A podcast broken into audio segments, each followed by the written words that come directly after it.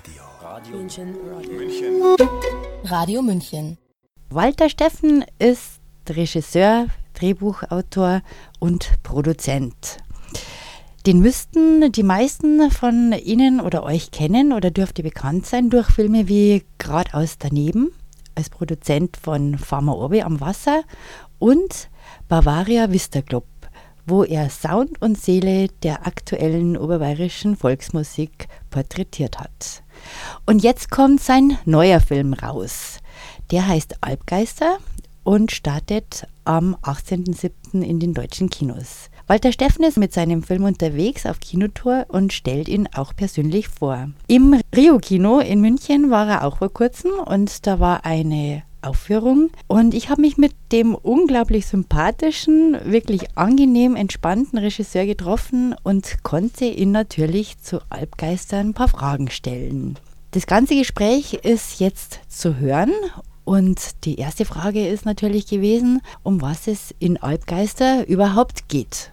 Alpgeister ist eine Reise entlang des bayerischen Hauptalpenkamms von Berchtesgaden bis ins Westallgäu, also bis äh, nach Oberstaufen und sucht nach Legenden und Sagen und auch einer spirituellen Grundhaltung unserer Vorfahren entlang des Alpenhauptkamms.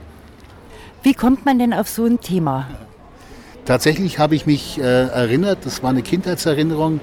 Da saß ich äh, in meinem Heimatort Oberstdorf auf vielleicht so mit drei, vier Jahren auf dem Schoß einer alten Bäuerin und die hat mir solche Geschichten erzählt und mir ist tatsächlich diese Erinnerung, wie ich auf ihrem Schoß sitze bei der Frau und sie erzählt mir Geschichten aus den Oberstdorfer Tälern, wo es immer um Geheimnisvolles, um Geister, um Dämonen, die da in den Tälern spuken, erzählt hat. Und das hat mich als Kind fasziniert und ich hatte das aber völlig vergessen. Und vor zwei Jahren ist mir das eingefallen und ist mir bewusst geworden, dass eigentlich diese Geschichten mein ganzes Leben geprägt haben, letztendlich. Das, was die, was die alte Frau mir erzählt hat. Und in dem Moment, wo ich diese Erinnerung hatte, habe ich auch gewusst, darüber mache ich einen Film, darüber möchte ich einen Film machen, über das, was jetzt fast in Vergessenheit gerät. Und es war auch sofort im gleichen Moment eigentlich der Titel da, Albgeister. Das war sofort im Moment da und habe ich gewusst, das ist richtig, das mache ich jetzt. Wenn man jetzt diese Sagen und Mythen betrachtet, sind es eher gute oder schlechte Geschichten? Im Film sagt die Bärbel Bentele, das ist die Frau, die durch den Film führt, eine sehr weise Frau, die sagt, in den Legenden und auch in den Sagen und den spirituellen Überlieferungen gab es an und für sich kein Gut und Böse. Es gab Hell und Dunkel, aber es war nicht das Dunkle böse und das helle gut, sondern das war eigentlich neutral. Erst die Menschen haben das dann in die Wertung gebracht. Vor allem äh, mit der Christianisierung wurden ja die ganzen Naturgeister, die schon seit Jahrtausenden am Wirken waren und mit denen die Menschen auch gelebt haben, an die sie geglaubt haben, die wurden dann mit der Christianisierung eigentlich ins Dämonische gezogen und eigentlich den Leuten ausgetrieben, mehr oder weniger. Aber was erstaunlich ist, trotz inzwischen 1400 Jahren äh, seit der Christianisierung ist davon noch ganz viel lebendig bei uns im Alpenraum. Also diese Grundausrichtung, spirituelle Ausrichtung, die bei uns in Bergen war, die ist nicht verschwunden. Die konnte nicht ausgemerzt werden. Es ist heute noch existent.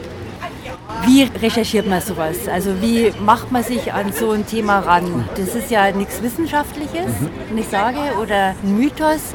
Wie kommt man da dann letzten Endes doch zu Ergebnissen, die man filmerisch umsetzen kann? Also ich mache das immer sehr persönlich. Ich mache das, ich bediene mich da nicht an Büchern. Es gibt natürlich viele Sagenbücher, auch Bücher über Legenden. Da habe ich auch etliche gelesen, aber mein, mein, mein Hauptfokus bei den Recherchen war Menschen zu finden, die noch mit den Sagen, Legenden und ja, der Spiritualität im Alpenraum verbunden waren. Und da habe ich eigentlich die Gemeinden entlang der Alpen von Berchtesgaden, wie gesagt, bis ins, bis ins Westallgäu, habe ich die Gemeinden angerufen, habe gefragt, kennt ihr jemand, wisst ihr jemand, Wenn es niemand gewusst haben, habe ich weiter telefoniert und geschaut, wo findet man was und hatte auch eine sehr nette Kollegin, die mich dabei unterstützt hat, die Kim Koch bei den Recherchen, eine tolle Dokumentarfilmerin, die hat mir da geholfen. Und dann hat man irgendwann mal so eine Liste von 70 Leuten zusammen, dann rufe ich die an für ausführliche Gespräche.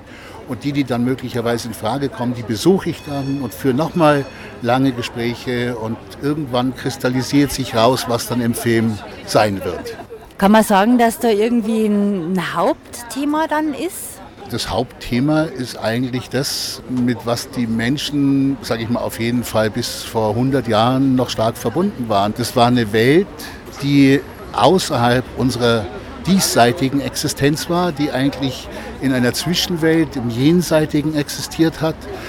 Und zu dieser Welt hatten die Menschen über die Legenden, über die Sagen, über ihren Glauben, den sie auch an, an, diese, an diese Kraft der Natur hatten, immer eine Verbindung.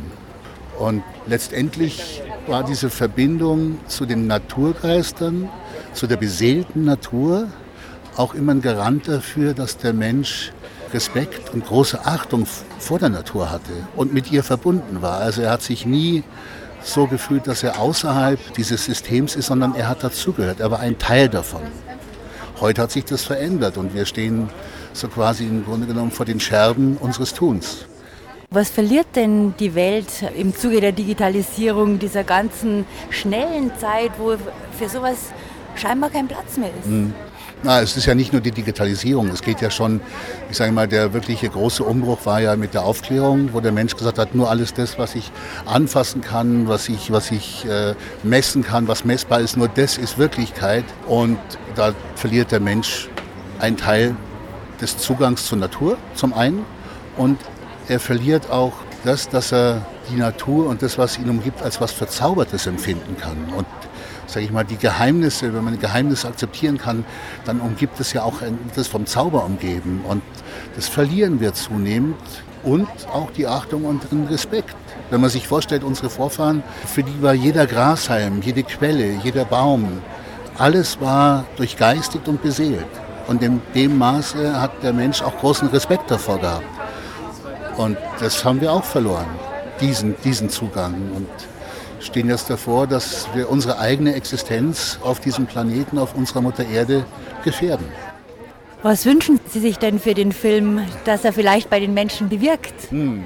Also ich sage mal so, wenn, wenn ein, zwei Leute aus dem Film rausgehen und wenn sie in die Natur gehen, die Natur wieder anders wahrnehmen, auch auch die Geheimnisse und das, das Wundervolle in der Natur wieder wahrnehmen können und darauf einen Fokus richten können. Sich nicht, ja, nicht nur, dass es schnell hinaufgeht und schnell wieder runtergeht, sondern dass man einfach mal sich hinsitzt und einfach eine halbe Stunde mal irgendwo an einem stillen Plätzchen lauscht und da ist und spürt, was umgibt mich eigentlich. Wenn das der Film mit ein paar Leuten macht, dann wäre ich schon sehr glücklich.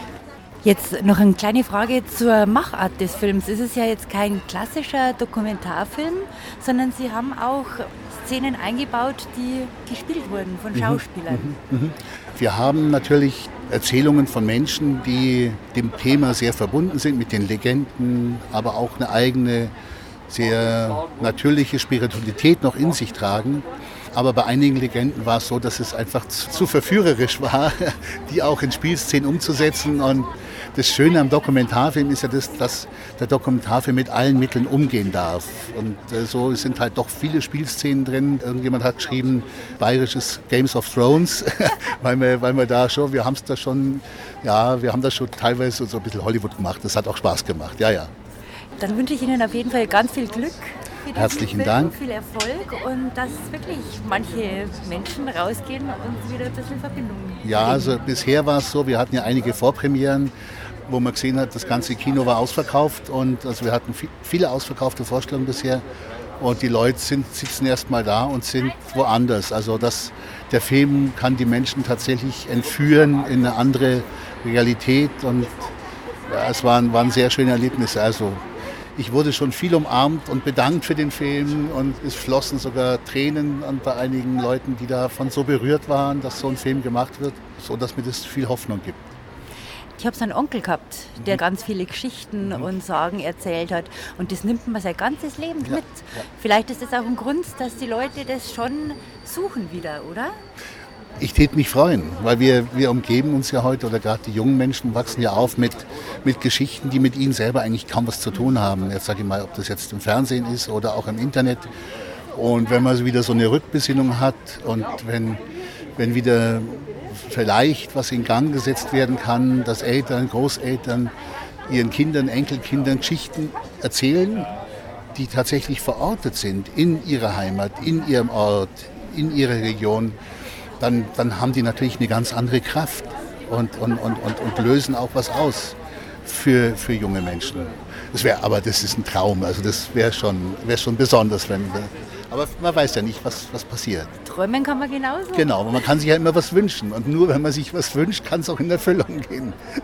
vielen, vielen Dank. Ja, ich danke Ihnen. Dankeschön. Ja, das war das Interview mit Regisseur Walter Steffen über seinen neuen Dokumentarfilm Alpgeister, der jetzt ab 18. Juli in den Kinos läuft und aktuell auch noch auf einer Kinotour ist, wo Walter Steffen den Film persönlich vorstellt. Radio. Radio München. Radio München. Radio München.